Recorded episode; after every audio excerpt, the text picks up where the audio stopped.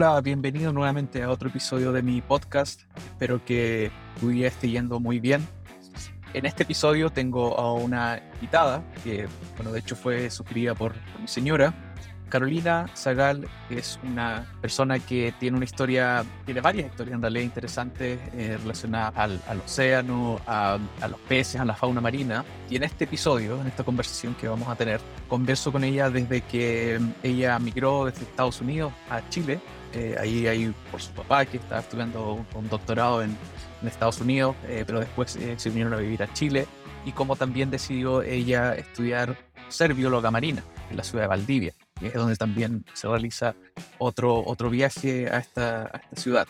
Carolina tuvo influencia desde, desde bien pequeña de, de, esto, de todo lo relacionado al océano y, lo, y la fauna marina, y, y, ahí fue donde ella decidió esto, dedicarse a esto.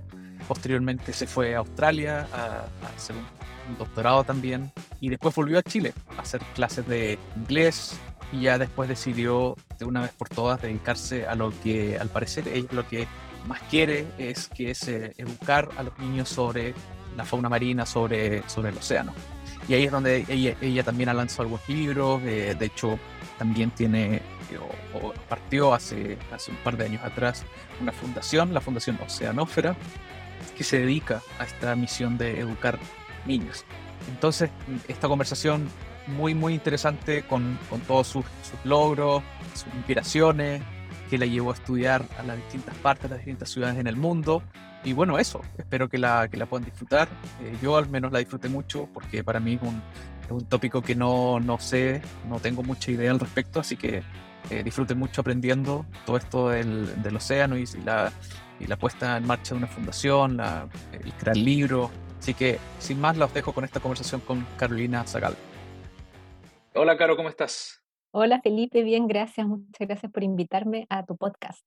Gracias a ti por darte el tiempo. Tengo entendido que estás llegando a Valdivia después de un viaje a Australia, así que te agradezco mucho que, que te hayas dado este tiempo. En Valdivia estamos en, en, dos extremos. Yo estoy en Francia, tú estás en Chile. ¿Y eh, cómo está el tiempo? Ya entiendo que está frío y lluvioso. Mira, justo hoy día salió el sol, pero los últimos días ha estado lloviendo mucho. Creo que estamos ya con... Eh, llovió más que en otros años. Bueno, sí, igual es bueno para, para allá, porque por, por, la sequía y todo eso. Claro que sí, así está todo mucho más verde, que nos gusta en el sur de Chile. Bien, muy más equilibrado. Bueno, tengo muchos temas que quiero preguntarte y que quiero conversar contigo. Eh, la verdad es que este podcast, mi, mi, mi pasión en general es, la tecnología, el software, pero también soy muy curioso y quiero hablar temas relacionados a tu carrera, eh, a lo que estás haciendo ahora con la fundación, y los libros que has lanzado, hoy día, hoy día en la mañana estuve ahí investigando y, haciendo esta agenda para este, podcast, así que la verdad es que tengo muchas cosas. Pero quería ya partir preguntándote si es que a lo mejor, sin irnos también tanto con, con detalles, que también es, algunas veces es difícil acordarse, pero quería preguntarte por tu, por tu niñez, por, por eh, en qué parte creciste, si en Chile o en otros países, si me puedes contar un poco de eso. Bueno, yo nací en Estados Unidos por las circunstancias, digamos, de mis padres que estaban eh, realizando estudios de posgrado allá, pero al año eh, nos venimos a Chile y me crié principalmente en Santiago, a los pies de la cordillera de los Andes. Y lo que rescato de, de mi niñez es que siempre estuve muy cerca a la naturaleza, a las montañas, al cajón del Maipo y al mar, el Océano Pacífico. Ahí tú me decías la circunstancia de tus papás. Entiendo que ahí tienen distintas nacionalidades, ¿cierto? No son chilenos. ¿Qué pasó ahí?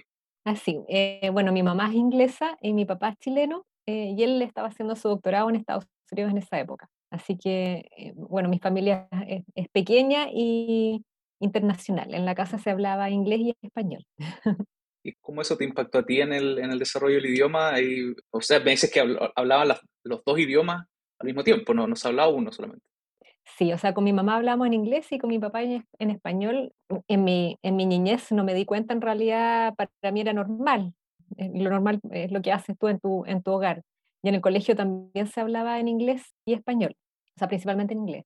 Entonces, para nosotros era natural. Yo creo que uno tiene un vocabulario más amplio y es rico poder eh, leer en dos idiomas, en los idiomas originales y ver películas en el idioma original pero también en términos de lenguaje yo sentí que nunca dominaba a la perfección ni el español ni el inglés. Siempre hay como una, la mente a veces piensa en español o piensa en inglés de, de acuerdo a la temática, entonces uno sí. nunca habla perfecto el idioma. Eso te iba a preguntar, cuando, porque, bueno, tú sabes que yo tengo una, una hija, de, ya, ya tiene 11 años, y el otro día estábamos con unos amigos y le preguntaron, ¿en qué idioma piensas? Y ella dijo, inglés. Y, bueno, es natural porque eh, vivimos en un país y, y en, la, en, la, casa hablamos español, pero, pero todo su, su colegio es en inglés. ¿Y tú, tú en qué idioma pensabas cuando tenías esa, Dependía del contexto, porque cuando hablaba con mi madre pensaba en inglés, cuando hablaba con mi padre, mi hermano, eh, pensaba en español, pero en, el colegio se hablaba principalmente inglés, entonces yo creo que mi mente pensaba más en inglés que en español. Entonces el lenguaje, que le llaman ahora, que en mi época se llamaba castellano, en esa asignatura no me iba tan bien. y hoy en día el cerebro se va adaptando, porque tú ahora viajé a Australia y ahí inmediatamente uno empieza a pensar en inglés y también cambia un poco el acento para que, para que le entiendan. Sí, Entonces es, volví con un acento más australiano. Es bien curioso eso, a, a mí también me pasa con, sí. con, el trabajo, que es muy loco porque uno en el día puede pasarse y sin, y sin uno también decidirlo, como uno pasa inglés empieza a escribir en inglés, después uno tiene otras notas en español y así se va, se, eh, se va, ¿no es cierto?, cambiando eso. Sí. Me soplaron por ahí de que, de que tu papá está muy también relacionado con, con los trenes. No, no, sí. no, sé si nos puedes contar algo, algo sobre eso. Bueno, él es parte de la Asociación de Patrimonio Ferroviario de Chile y colecciona trenes de verdad en, en una propiedad que tiene en el cajón del Maipo. De pequeño le gustaron siempre los trenes, empezó coleccionando trenes como de juguete, después más profesionales como en trocha pequeña, eh, y luego empezó a, a, comprar de poquitito trenes que los estaban vendiendo como chatarra, como madera para el fuego, como hierro para fundir. Entonces en la parcela empezó a poner durmientes, rieles y, y, a colocar los trenes ahí. La gente que pasa cree que es una ex estación de trenes, pero es bien bonito el trabajo este de rescatar parte de nuestro patrimonio histórico de Chile. ¿Eso, eso lo empezó a hacer cuando tú eras niña o lo empezó a desarrollar después cuando, cuando ya tú no estabas Yo en, en diría Chile? que como a los nueve años más o menos. Compré una parcela y de ahí empezó a, a comprar de poquitito vagones de tren. Y eso, no sé si te acuerdas de cómo, qué es lo que pensabas en ese momento cuando veías a tu papá haciendo esto, que bueno, no es, no es algo, yo diría, común en Chile. Eh, sí, fue muy entretenido, así, literalmente. muy entretenido. Eh, porque claro, para los niños, eh, yo nunca tuve así como un, un, interés particular por los trenes, pero sí encontraba que era muy entretenido. Nosotros después pasábamos los fines de semana ahí, dormíamos dentro de los trenes, cuando venían visitas, siempre era algo interesante para contar en los veranos empezamos a restaurarlos, a barnizar, a, a, raspar para ver las maderas originales, que tenían unos trabajos muy lindos, y pintar. Entonces es parte de mi crianza también, el tema de los trenes. Les tengo mucho cariño a los trenes. ¿Y eso lo, lo has visitado ahora también? Eso me imagino que se conserva. ¿Y, y ¿cómo, ¿cómo, está actualmente eso? Sí, siguen, siguen ahí cada vez con más, con más trenes. Ahora hay locomotoras también. Y bueno, es el, es el hogar de mi padre, es que cuando viajo a Santiago y visito a mi mamá y visito a mi papá, paso a ver los trenes. y acá en Valdivia también hay una línea de tren, una locomotora a vapor que viaja a Antilhue. Pucha, y ojalá que volviera el tren a recorrer todo Chile, sería muy bonito. Y práctico además, con el tema de la benzina, de los camiones que a veces están en paro, se paraliza el, el país. Sí, eh, bueno, aquí uno, uno, lo ve aquí, como por ejemplo en, en Europa, que todo funciona con, con tren, y también es claro, da un poco de pena que eso se haya perdido en Chile. Y ahora ese mismo tren antiguo ya, ya es como una especie de, de viaje eh, que algunas veces se realiza en verano especialmente, pero, pero ya no, eh, es como son, son tiempos. Yo guardo de niño que, que, todavía funcionaba un poco más, más frecuente, pero ya no existe. Entonces es un, sí. es un hobby bien, bien particular. A mí me, me llamó mucho la atención cuando, cuando me lo contaron y me imagino que también a ti te trae mucha nostalgia cuando visitas a tus papás allá. Sí, sí. No, la verdad es que me, me, encanta y cada vez que visito una estación de tren también me fijo en los detalles, porque uno va aprendiendo también los tipos de rueda, de qué época son, el estilo y, y, toda la historia que tienen que, o sea, si uno pudiera hablar con cada vagón, cada locomotora, ¿qué, qué contaría? ¿Qué historia contaría? Ahora principalmente, por lo menos acá en Valdivia es un tren turístico, pero sí, sería bonito claro. que volvieran los trenes. Hashtag que vuelva el tren. podría ser un, podría ser un, siguiente, podría ser un siguiente libro. ¿cierto? Sí, eh, hay muchas mejor... canciones, películas relacionadas con los trenes también, muchas aventuras ahí. Tienen muchas historias que contar. Qué buena.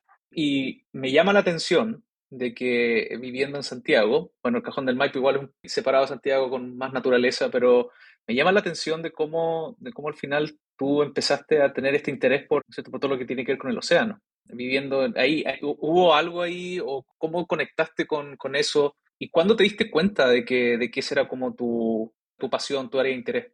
Mira, fue súper, súper puntual. Yo estaba en quinto básico y para el colegio teníamos que hacer una presentación de cualquier tema que uno quisiera. Y en ese día las presentaciones eran como que tenías que hacer un póster, sacar unos recortes de revistas, de diario, y armabas tu presentación para el curso. Y era un tipo de presentación que se llama Great Brain, el cerebro grande, creo que todavía se hacen. Y yo decidí que quería hacer mi presentación acerca de la diversidad de peces, porque en esa época se veía Jacques Cousteau en la tele, a mi casa llegaban las revistas de la National Geographic desde la época de mi abuelo, entonces había harto material ahí como para hacer una presentación. Y bueno, hice mis presentaciones de peces y desde ese momento yo decidí que quería ser una ictióloga, una persona que estudiara peces. Y bueno, después me di cuenta que no era una carrera que se podía estudiar y que lo que había que estudiar era biología marina. Pero fue, sí, a los nueve años en quinto básico. Wow, que eh, esa es como, eh, esa es como la edad en donde quizás algunas veces pasa algo y uno, uno quizás ya, ya tiene más clara la, la película sobre qué, qué hacer. O, o, em, o, sea, a algunas personas les pasa, yo he conversado con otras personas y les pasa. A mí, en primero básico, yo quería ser profesora. Entonces, ahora en realidad, como que combiné la carrera que quería en primero básico con la de quinto. Y dicen que la, la esencia de lo que a uno le gusta cuando es pequeñito o pequeñita se mantiene. Ah, no sé si a ti te pasó lo mismo, que quizás te interesaban eh, la computación, los videojuegos, ese tipo de cosas cuando eras pequeño, y la esencia, a no ser que haya ocurrido un cambio drástico en tu vida, yo creo que esa esencia sigue siendo la misma. Sí, a, mí me, pasó igual como a esa edad, a los 10 años más o menos, que, yo ya sabía que quería estudiar algo con los computadores. Lo tengo, lo tengo muy, tengo incluso grabado el momento cuando el papá de un amigo llevó un computador a la sala de clases, que en ese, en ese tiempo bueno, teníamos computadores en el, en, en, el, colegio, pero, pero eran computadores bien básicos, y él llevó un computador que tenía juegos a color.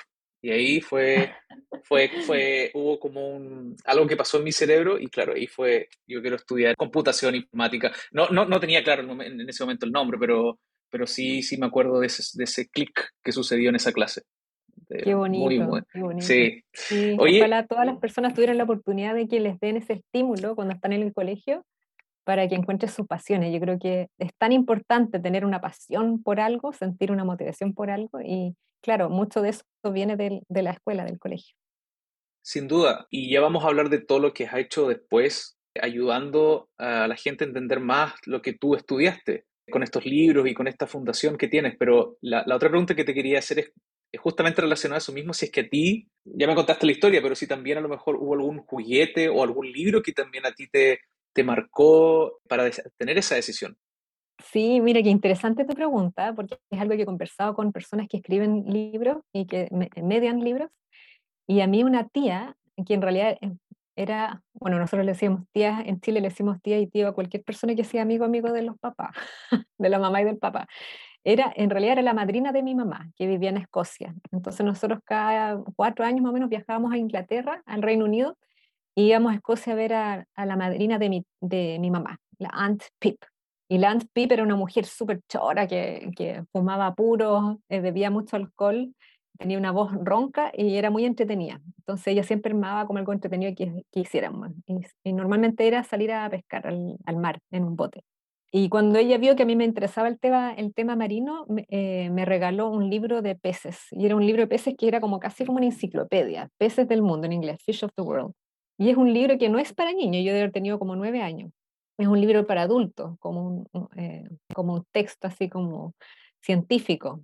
Y ese libro yo me metía en la cama, que era eh, me acuerdo que estaba en una cama matrimonial grande con este tremendo libro, y yo pequeñita, y, y, todas las, noches revisaba hoja por hoja, eh, y, y, deseaba que en Chile existieran también libros así, porque yo había estado buscando material para aprender acerca de la especie marina de Chile y no había nada.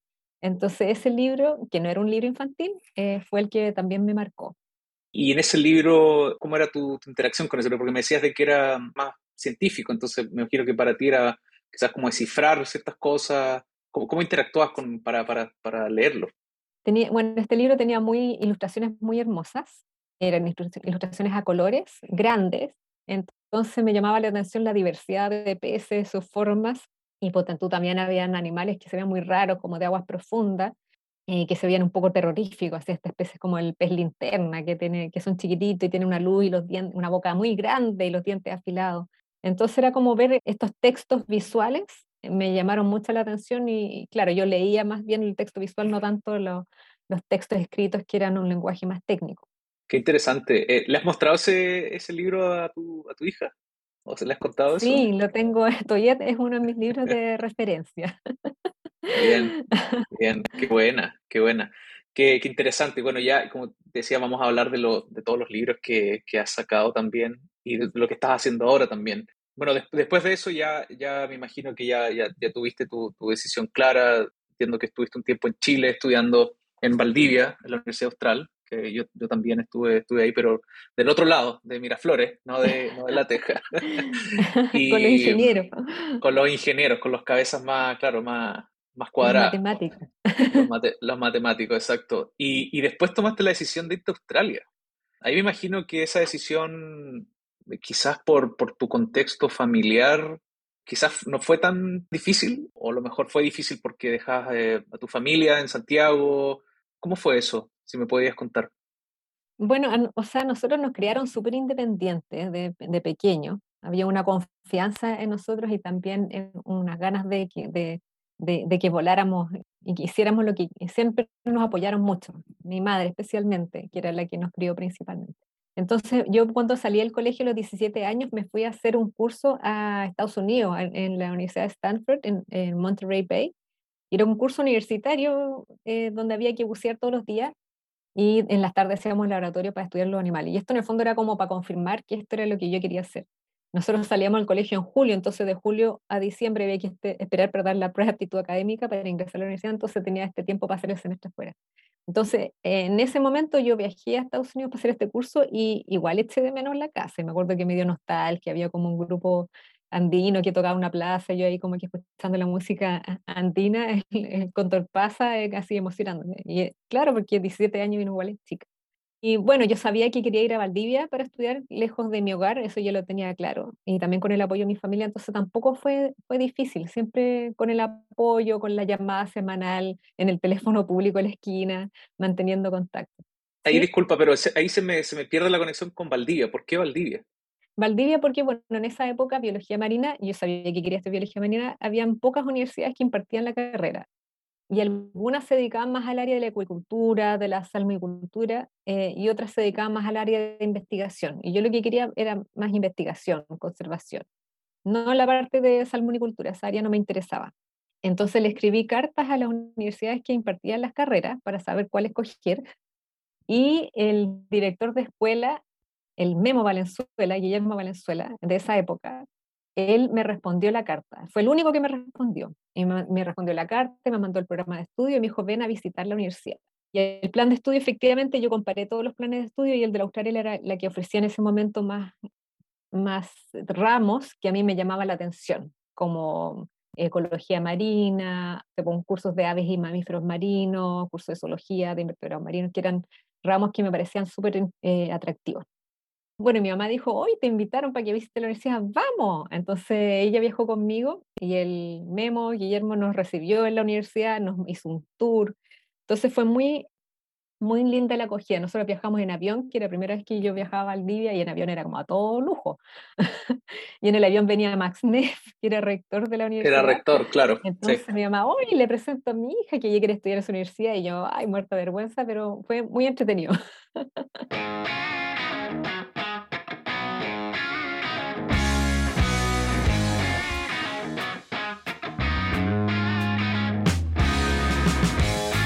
Qué buena, qué buena.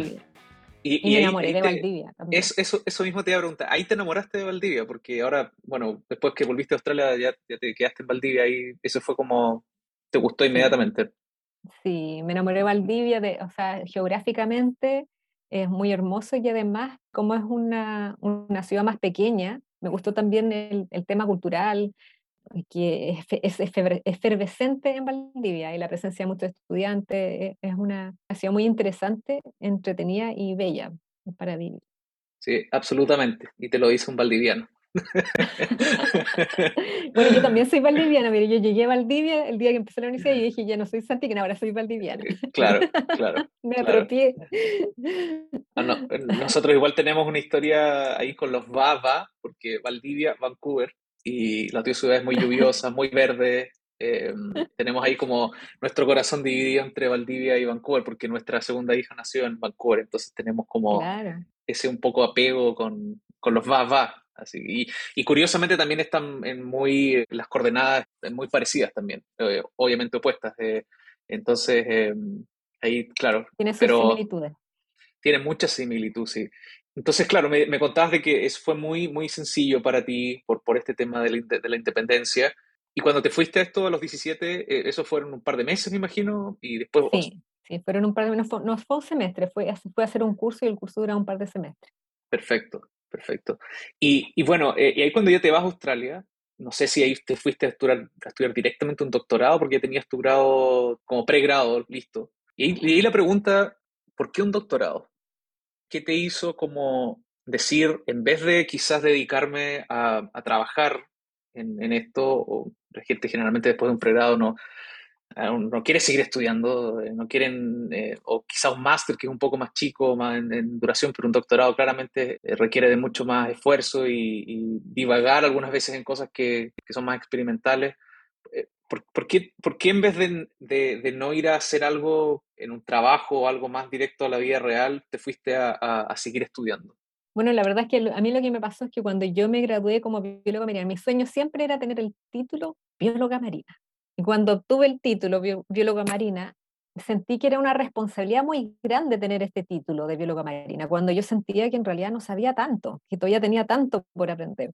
Y como biólogo marino a ti te pasa también que te hacen muchas preguntas, no sé si a los ingenieros les pasa lo mismo, pero a mí me pueden preguntar algo acerca de la corriente de Humboldt, así como también cuántas especies de pingüinos existen, así como también cuántos pingüinos hay en la Antártica. O sea, te, pueden llegar eh, hacer preguntas de peces, de ballenas, de delfines, de, de oceanografía, eh, de clima. Te llegan muchas preguntas distintas y uno en realidad se va especializando. Y yo sentí que tener este título de bióloga marina era una responsabilidad muy grande y que yo eh, tenía que seguir estudiando. No me sentía eh, suficientemente preparada para ejercer la profesión, quería aprender más. Y en la universidad la parte que más me costaba entender, o sea, a mí me fue muy bien en la universidad. Tuve suerte que me gustaba mucho la carrera, yo eh, estudiaba, trataba siempre de hacer lo mejor que podía, pero me fue muy bien. Saqué algunas, algunas becas en la U y eso también permitía que fuera más fácil también poder acceder a algún estudio de posgrado con alguna beca. Entonces, por un lado estaba eso, que yo sentí que quería aprender más. El área que más me costaba era el área como estadística, que siempre el área que cada uno estaba haciendo la tesis y, tenía que buscar a alguna persona de estadística que te ayudara a analizar los resultados. Entonces, yo quería hacer algo donde tuviera que aprender más acerca de las estadísticas, de los métodos de, de ecología experimental, de ecología marina, que era el tema que a mí más me gustaba. Y por otro lado, está el tema de que si tú te ganas una beca de posgrado, te pagan. Entonces también es como que te dieran un trabajo. Y los doctorados, bueno, el único país que a mí me ofrecía una beca completa, que me pagaba los estudios y también me daba una mensualidad para vivir, era Australia. En Estados Unidos y en, en el Reino Unido me ofrecían medias becas, pero Australia me ofrecía la beca completa. Entonces era también como tener un sueldo. Y el doctorado en Australia y en muchos países, yo creo que Europa probablemente y Australia, Estados Unidos creo que no, el doctorado es mucho más fácil que en Chile, porque el doctorado es que tú en el fondo eres una persona que eres independiente, eres profesional y tú haces tu investigación y haces tu tesis y punto. No tienes que hacer exámenes, no tienes que tomar cursos, no tienes que hacer un examen el primer año para ver si quedaste. Entonces también era, era una opción más fácil que hacer un doctorado en Chile. Y las becas chilenas, si que tú postulabas una beca chilena, te obligaban a volver al país. Y si no volvías al país con una carta de compromiso de que alguien te iba a contratar en alguna universidad, tenías que devolver la plata. Y nadie te va a dar un, un pedazo de papel que dice que te vamos a contratar, porque es muy difícil encontrar trabajo además.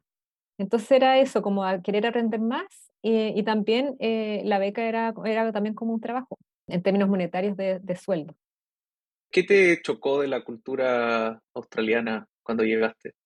Yo diría que hay aspectos que me sorprendieron más que chocaron. Entonces, en el grupo de estudio donde estaba yo, yo me fui a hacer el doctorado con el, uno de los mejores ecólogos marinos del mundo, que es eh, Anthony Tony Underwood. que ya estaba a punto de jubilar, y él tenía un, centro de investigación donde tenía muchos estudiantes de doctorado eh, y de postdoctorado y tesistas de pregrado. Y eso era, se convirtió un poco en nuestra familia. Y lo que me sorprendió es que los estudiantes de pregrado y eh, los estudiantes de doctorado eran muy jóvenes.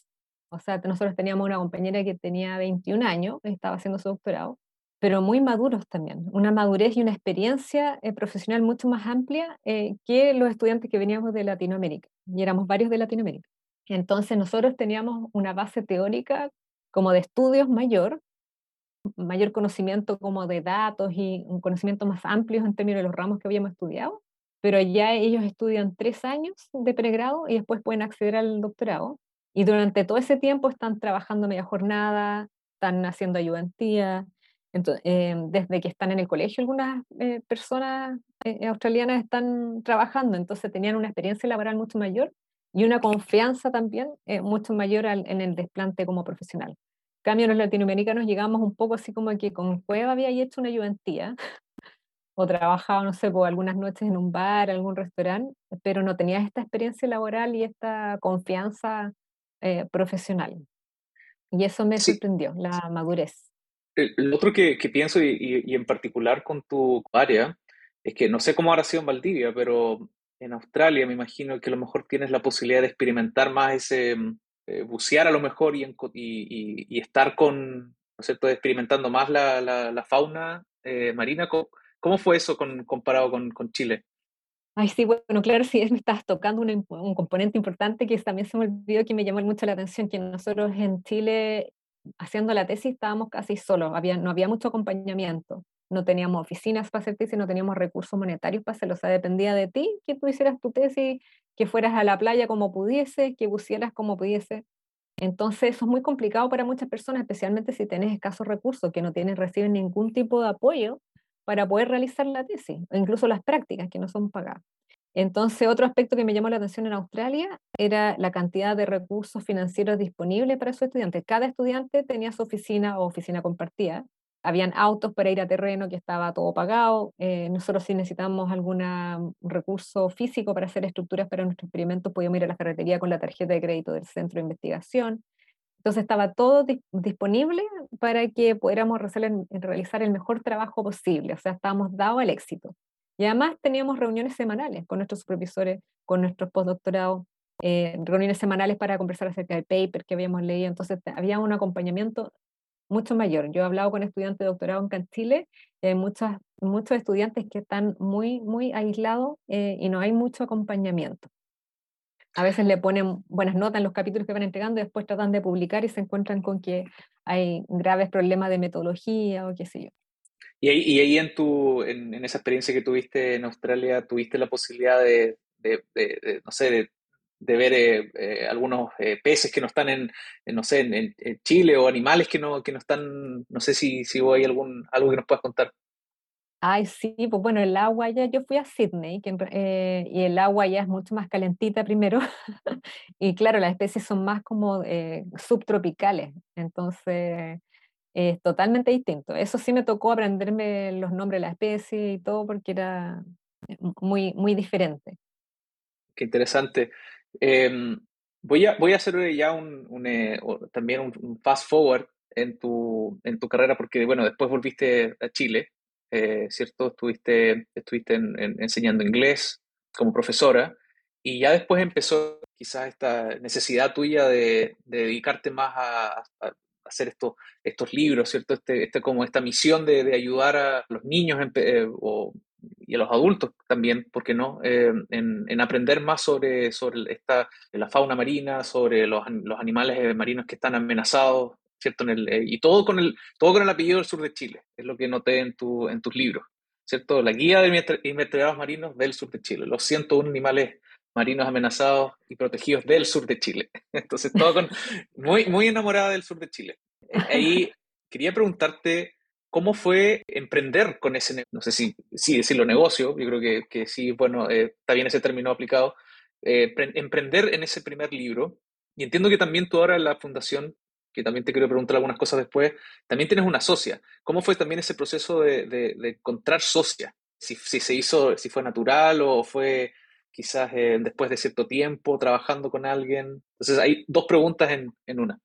Ya, a ver, se me olvidó la, ya se me libro, pero tenía que ver con el libro, parece. No, la, la, primer, la primera tiene que ver con emprender. ¿Cómo fue ese proceso ah, de, de, de, emprender con el, con el primer libro? Ya, eh, bueno, el primer libro, la verdad es que el primer libro que es de invertebrados marinos del sur de Chile, lo hicimos con una amiga cuando éramos estudiantes de biología marina, con la Consuelo Hermosilla, que era compañera mía. Entonces, nosotros lo que pasaba es que teníamos alguna clase que se llama invertebrados marinos, que son todos los animales que no tienen una columna vertebral, o sea, gusanos, eh, caracoles, estrellas de mar, medusas, todo ese tipo de animales. Y en este curso nosotros teníamos que aprender los nombres, había en laboratorio sacaban algunos animales de frascos que estaban ahí en el cual y teníamos que aprender los nombres de todos los animales y algunas de sus características principales. Pero no teníamos un texto de estudio, no teníamos un libro chileno que nos dijera estas son las especies. Y yo el problema que tengo es que soy re mala para dibujar, entonces había que hacer dibujo científico.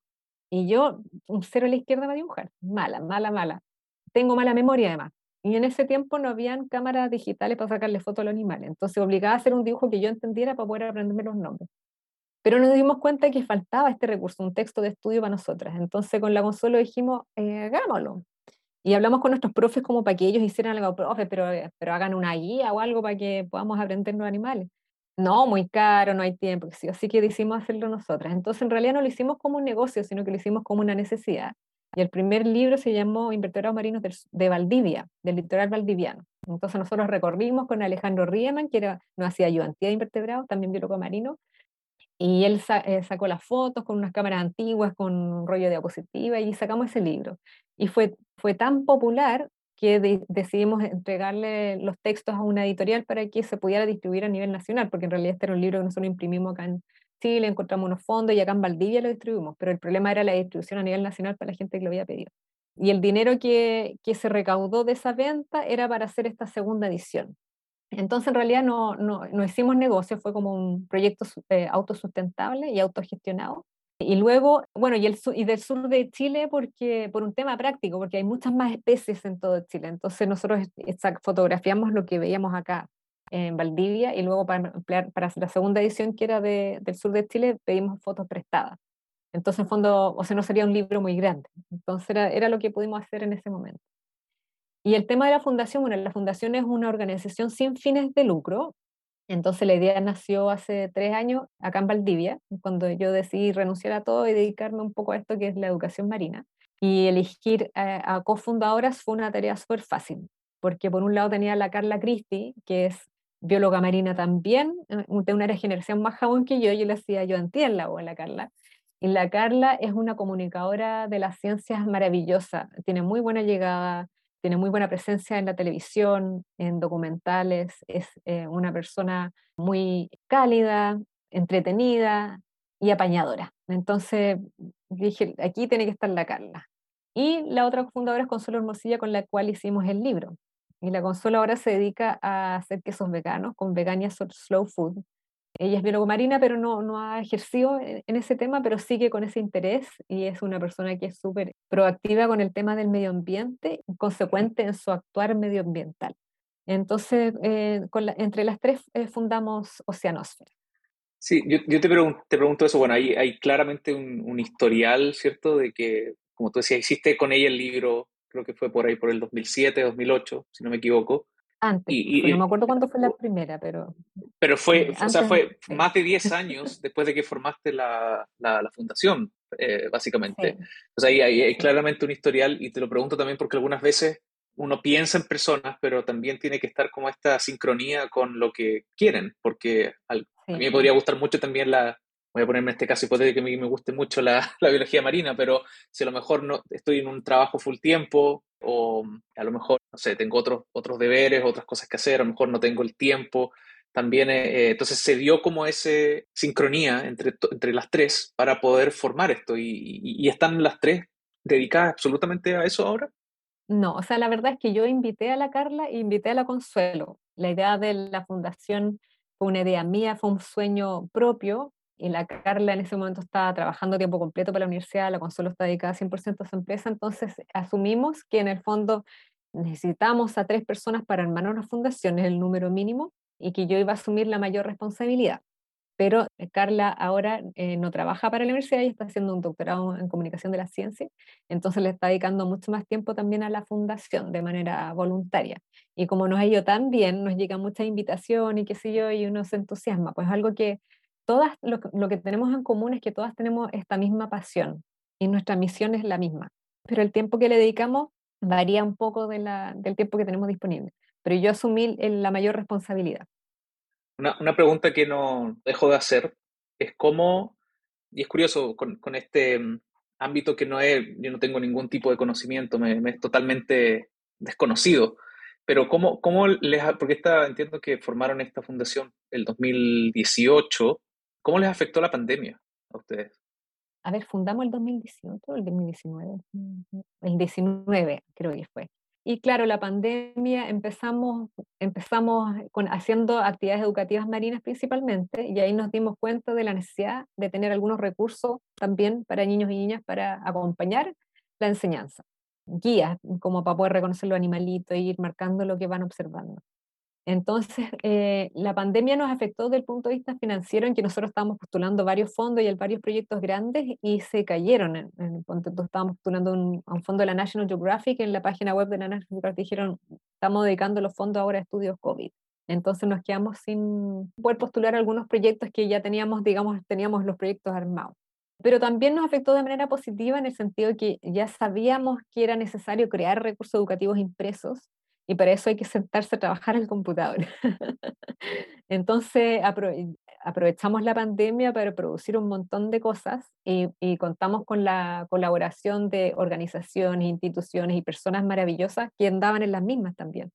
Entonces pudimos eh, realizar eh, varias cosas concretas, digamos, y que han tenido muy buena llegada. Eso es lo otro que, que eso ha sido motivante, que han tenido muy buena llegada en la población en general. Así que la pandemia nos afectó desde el punto de vista financiero de manera negativa.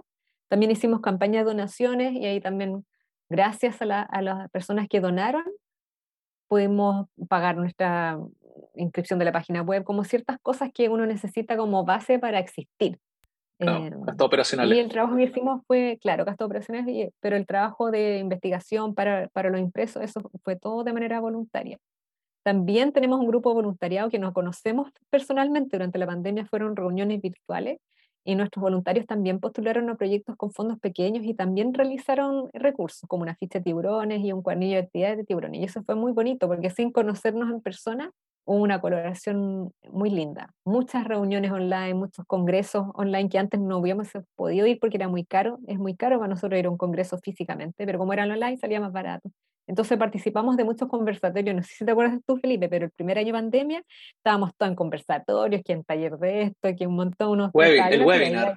El webinar. Claro, el segundo año ya no, no quiero ni una reunión online más, ya estoy chata, así como cinco minutos quedan y te vaya a otra reunión.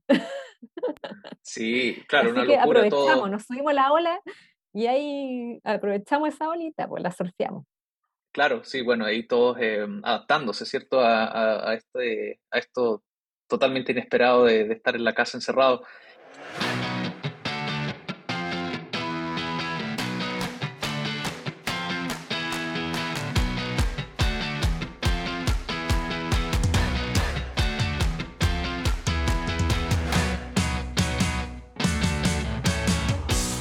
Y ahí, ahí nace también esa idea de lanzar este libro que, que he tenido la suerte de, de poder verlo, eh, que tienes ahí en, en ¿no es cierto? una ficha atrás sin zoom.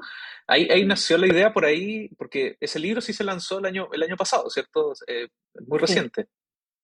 Sí. sí. este fue un proyecto del Ministerio de Ciencia que es la primera vez que, que abrían unos fondos especiales de, que se llama Ciencia Pública. Y bueno, postulé con el proyecto Sin Zoom, había conversado antes con Eduardo Sorensen, que es el fotógrafo sin el cual no, existiría el libro, y con la Isa Guerrero, que es la que diseñó y hizo las ilustraciones, sin la cual tampoco existiría el libro, y con Carla Cristi, que estaría a cargo del tema de difusión eh, y comunicación en redes del proyecto. Y afortunadamente sa salió. Así que el año pasado nos dedicamos a, a, trabajar principalmente ese, ese proyecto y tuvo, también tuvo muy buena acogida. Esa, esa idea nace principalmente por, como dices por ese fotógrafo que tenía, tenía ese material, por, por eso nació. Mira, la manera que nace la idea es que en, las actividades educativas que hacemos tenemos unos animales que están hechos de tela, que son en tamaño real. Tenemos dos delfines, hechas por una colaboradora de Oceanosfera, Daniela Mardone, dos delfines, el delfín chileno austral y una orca de 8 metros, gigante, en escala real. Y nos dimos cuenta que el tema de los animales y el tema de la escala real es súper, eh, es algo que le encanta a los niños. O sea, cuando sale la orca de 8 metros, ¡ay! Todo el mundo se emociona, adulto y niño. Entonces dije, mm, está bueno el, concepto de escala real. Así que me gustó eso como idea para un libro, porque estos proyectos eran libros. Y por otro lado, eh, eh, nosotros hemos trabajado con el Instituto Teletón en Valdivia voluntariamente durante sus veranos Teletón, que es como un par de semanas en que todos los usuarios y usuarios de Teletón tienen hartas actividades entretenidas para que hagan como talleres de verano. Y las personas que participan de estos talleres fueron una súper inspiración para nosotras. Cada vez que hacemos actividades nos inspiramos. Entonces, nosotros queríamos que los usuarios y usuarios del teléfono fueran a la playa y hacer un taller en la playa para que vieran los animalitos y reconocieran. Pero nos dijeron que no se puede porque las playas en Valdivia es difícil el acceso. Hay una, son súper inclinadas, empinadas las bajadas, no tienen baño. Entonces, es muy difícil para personas que viven en situación de discapacidad. Entonces dijimos, tenemos que llevar el océano al Instituto Teletón. Y llevamos nuestros animales en escala real, llevamos animalitos con chite, qué sé yo, y lo pasaron súper bien. Pero a mí me gustaría que todas las personas tuvieran la sensación que uno siente cuando sale a bucear y que uno se emociona eh, cuando ve un animal. Entonces, el libro, en el fondo, lo que es, es, son, es un libro, el primer libro de fotografías marinas de Chile para un público infantil. Y en el fondo es una excursión en las costas de Chile. Entonces, cada página te muestra un animal como tú lo vieras si estuvieras buceando en la naturaleza. Y el verano pasado fuimos a la Teletón con el libro y les encantó. Les encantó, les dimos un libro a cada, a cada usuario, a cada voluntario que acompaña. Yo en la biblioteca de la Teletón y el director del Instituto Teletón en Valdía me dijo, Carolina, nuestros usuarios y usuarias ahora quieren aprender a bucear, así que es fantástico, porque tenemos piscina, pero a veces no quieren hacer los ejercicios en piscina porque es una lata y que sé yo, y es doloroso también, pero ahora tienen una motivación para meterse al agua, así que... Qué, qué, qué bueno, qué bueno que haya, que haya podido conectar con, con eso, sí. Estoy, estoy viendo acá el, el, el Instagram de, de, tu fundación, es bien, es bien activo, tiene, tiene varios posts de las cosas que ustedes están haciendo. ¿Cuál es el principal desafío que ustedes están, eh, tienen, tienen este, este año? Y quizás por los siguientes tres, cinco años. A ver, tenemos dos desafíos. Uno que yo diría que es bueno y otro que es malo. el desafío, voy a empezar con el malo. el desafío eh, más difícil que tenemos es el desafío que tienen todas las pequeñas organizaciones en Chile, que es financiamiento. O sea, acá no tenemos grandes filántropos como los hay en Estados Unidos, que donan mucho dinero eh, a grandes organizaciones, entonces dependemos de las donaciones. Todas las personas que donan y que son grandes donantes de nuestra fundación son personas que conocemos o que conocen a alguien. Son personas que no necesariamente les gusta el océano, pero que nos apoyan porque creen en la causa. Pero no tenemos ninguna persona filántropa, digamos, que done eh, grandes cantidades de dinero. Entonces uno está siempre persiguiendo proyectos y los proyectos siempre tienen criterios bien específicos, a veces no se ajustan a lo que queremos hacer.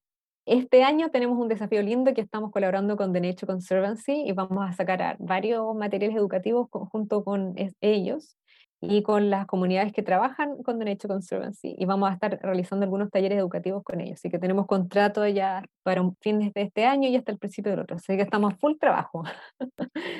Qué buena. Sí. Bueno, y el desafío como bueno, el malo es el que cuesta encontrar fondos, que, que, siempre cualquier pequeña empresa, organización, siempre te va a comentar lo mismo, especialmente en Chile. Y, lo, y el desafío bueno es que, pucha, yo cada vez que viajo o conversamos con personas o hacemos actividades con niños y niñas, te inspiran y te dan más ideas. Y la gente te dice, hoy deberían hacer una guía de, de tal cosa, maravilloso. Oye, ¿y por qué no hacen tal cosa? Sí, también. Y también tengo en carpeta como 20 proyectos que me gustaría hacer y tengo que decir, no lo puedo hacer porque tengo que enfocarme en este contrato, que es lo que me está pagando un sueldo, y ya estoy trabajando en dos políticos nuevos. Pero tengo tantas, tengo yo tantas ideas. La Carla tiene muchas ideas, la Consuelo también, la María José, que es nuestra secretaria general, también tiene ideas. Y tenemos ideas de nuestros colaboradores que también nos dicen, por favor, ¿por qué no hacen una ficha ahora de, de los animales marinos Manasao? Necesitamos un póster para las escuelas. Ya, pero es que no tengo tiempo todavía para hacerlo. pero es rico, tener todas esas ideas. Yo creo que lo peor que puedes pasar es que no tengas idea y que no tengas inspiración y que se te muera la pasión. Totalmente de acuerdo. Cuando piensas tú en esta idea, pongamos en el caso de que estás en tu casa y, eh, si, te ocurre, si te ocurre una idea. Como esto está también dirigido a, mm, no sé si principalmente, pero veo que en su mayoría niños, ¿haces como un prototipo con tu hija o pruebas algunas cosas con tu hija antes de, de, sacar, de, no sé, de, comentarlo a más personas? Sí, de todas maneras. O sea, el, testeo es fundamental porque a veces uno la embarra, uno dice, oh, esta cuestión le va a encantar y no, nada que ver.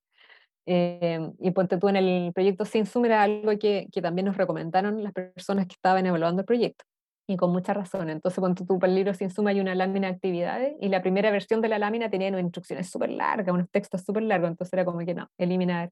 Entonces, para esa lámina, por ejemplo, teníamos un grupo de evaluadores, perdón, elegimos asesores, de asesores pedagógicos, que eran puras profes, teníamos asesores de organizaciones medioambientales, que eran los que iban a recibir el libro y lo iban a ocupar, teníamos un grupo de asesores infantiles, que eran niños y niñas de del público objetivo, que no me acuerdo cuánto eran, pero tiene que ser por lo menos 15 o 20, y asesores científicos.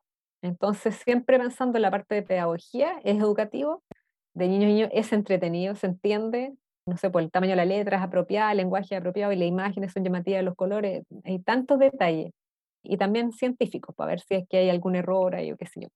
Así que si testeamos, y mi hija es una gran inspiración, y yo siempre le, le, eh, parte de nuestro voluntariado también es el voluntariado infantil, que, son, que es mi hija y los hijos e hijas de nuestros amigos y amigas, o de parte del equipo. Y ellos revisan los productos. Cuando tú esta ficha que está atrás, en, la versión antes de imprimirla faltaba una palabra, ponte tú. Y mi hija fue la que se dio cuenta, estábamos listos para imprimir. y a todos se nos pasó, tenemos un equipo de revisores de nuestro voluntariado que todos revisamos y qué sé yo, aparecen los agradecimientos, y, pero siempre se te pasan errores. Y los niños y las niñas, si van a ser el público objetivo, tienen que testearlo. Y mucha gente no hace ese proceso porque es tedioso, es largo, tenéis que volver a editar y qué sé yo, pero es súper necesario.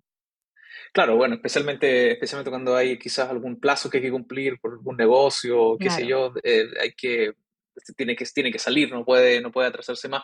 Ahí, ahí cuando me, hablabas de, mm, porque veo también en la página que tienen una parte de donaciones, pero no sé si mm, han pensado en estas formas también de financiar, me imagino, me imagino que sí, con todo esto de la pandemia, pero ahí con, con estas formas donde, lo que se llama el crowdfunding, donde a lo mejor un libro puede salir con donaciones o incluso otro producto. a mí, una vez, eh, hace más o menos 10 años, me acuerdo de haber hecho algo para mm, la Universidad Austral, una aplicación, una app que era un cómic sobre fauna marina. No sé si, claro, también con el ámbito digital, mejor mover el, este libro sin suma, eh, darle una vuelta, porque claramente lo, más importante del sin suma es toda esta, esta, ¿no esta figura que, se, que sale en la vida real, pero darle otra vuelta, a lo mejor hacer algo digital. ¿Han pensado en hacer algunas campañas donde que sean más de crowdfunding o usar quizás incluso un servicio que la gente pueda pagar recurrentemente todos los meses y ahí también hay algún beneficio de parte de usted en tema de, educación? Sí, mira, eh, para nuestra, en junio hicimos nuestra segunda campaña de donaciones y ahí exploramos todas las plataformas distintas. Ya la habíamos explorado anteriormente, pero van cambiando. Y la plataforma crowdfunding, que es la que mejor funciona, no funciona en Chile.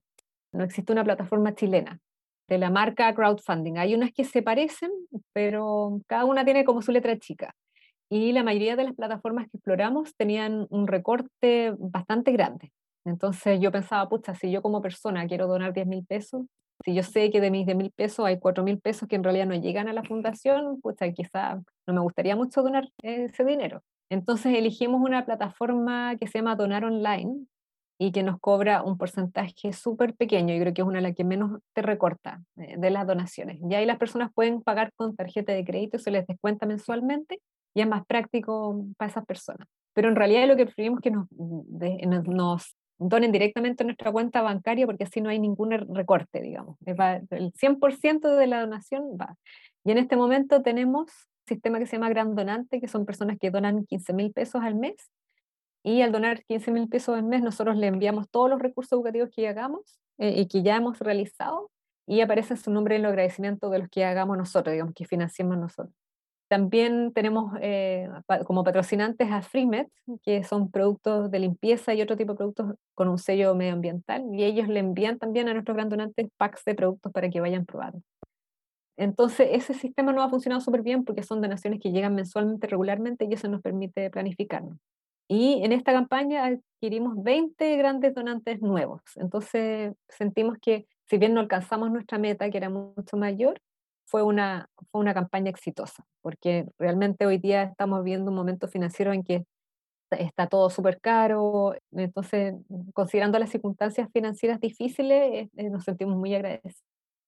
Y nuestros colaboradores de The Nature Conservancy dicen, mira, si ustedes quieren hacer un, un, nuevo recurso, mándenos una cotización y veámoslo. Y lo que nos falta es tiempo, porque somos un equipo pequeñito.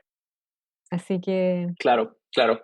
Sí, ahí, em, bueno, ahí el tema del, de todas estas pasarelas de pago es un problema recurrente en Latinoamérica y claro, o sea, puedes usar un servicio en, en otra parte, pero ahí el problema es que tampoco tienes soporte para todos los medios de pago que a lo mejor podrías ofrecer en Chile.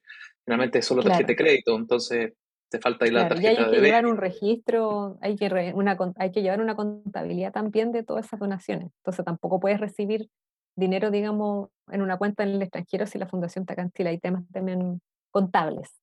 Seguro, no, seguro que sí. Bueno, eh, lo, he pasado súper bien porque he, he, aprendido sobre, sobre algo que no tenía, no, no, no tengo mayor conocimiento, eh, o sea, quizás por algunos amigos que, que me han contado, me han contado sobre, sobre ¿cierto? algunas veces compartiendo anécdotas, pero, pero de verdad este mundo para mí es, completamente desconocido. Y quería, quería terminar preguntándote, ¿cuáles son los desafíos que actualmente tiene tu área, la, la biología marina o, la, fauna marina en, en, Chile? A lo mejor la pregunta también se puede hacer para, para el sur de Chile. Si nos puedes contar, no sé, si a lo mejor hay un tema de especies que están siendo amenazadas o, a lo mejor eh, eh, algunas otras iniciativas que también están pasando que a lo mejor la gente no, no, no conoce. No sé si nos podrías contar algo sobre eso. Bueno, yo creo que el principal desafío desde el punto de vista nuestro, que es el de, educación marina, también le dicen alfabetización oceánica o alfabetización marina. Yo prefiero decir educación porque si no es, como que uno asume que son todos analfabetos, que no es el caso.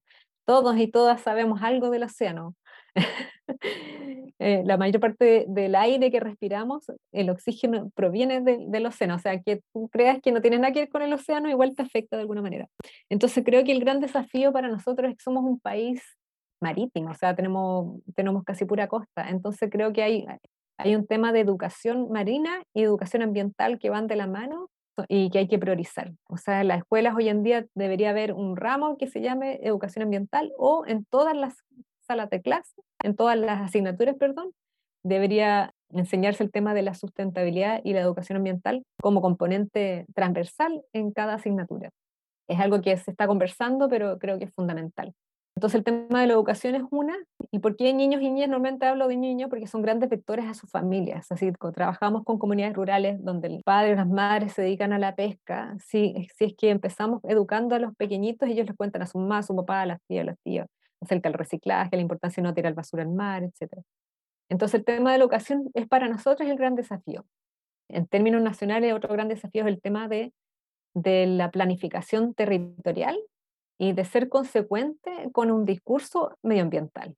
Porque ahora se habla del término greenwashing en el fondo, que en el fondo es, no ser consecuente con las acciones y con el discurso. Entonces en Chile tenemos una gran cantidad de, por ejemplo, de áreas marinas protegidas pero dentro de las áreas marinas protegidas se están aceptando la instalación de las, empresas salmoneras en áreas que se supone que son para proteger especies que, eh, que están en peligro y que hay que proteger. Está el caso de Dominga, por ejemplo, de la minera Dominga, que está eh, en el norte de Chile, donde hay especies que están protegidas por ley y por acuerdos internacionales que Chile ha firmado. Entonces hay una falta de, a ver, no coincide el discurso con la acción.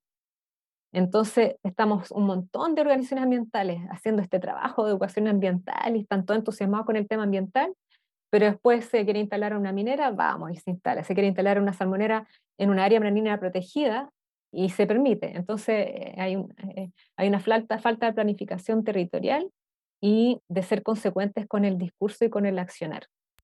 Eh, afortunadamente, yo sí, en la Fundación creemos y yo creo que las acciones individuales sí tienen efecto.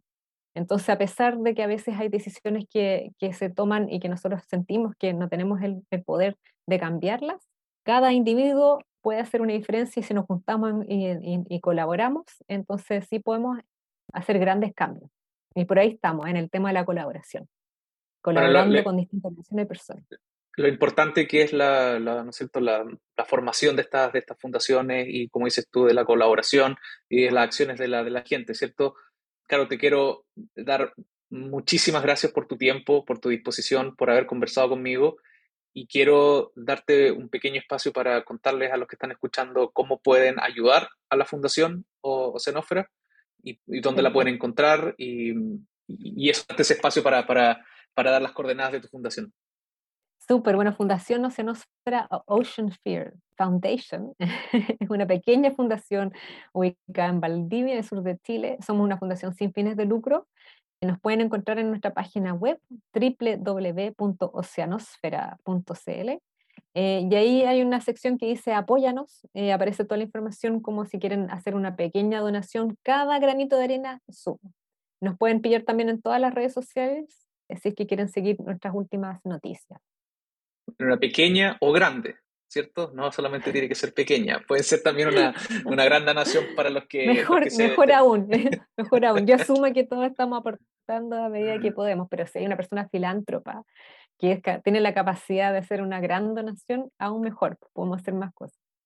Perfecto, perfecto. Bueno, de nuevo gracias, te doy eh, muchas gracias y mm, gracias por compartir también tu experiencia, eh, ¿no es cierto?, desde, desde que era, pudiste conocer esta pasión y hasta, hasta ahora que estás ahí en Valdivia, ¿no es cierto?, dedicándote full por, 100% eh, a esto. Desde Valdivia hasta acá en Montpellier, Francia, nos permite la tecnología, ¿no es cierto?, poder conversar.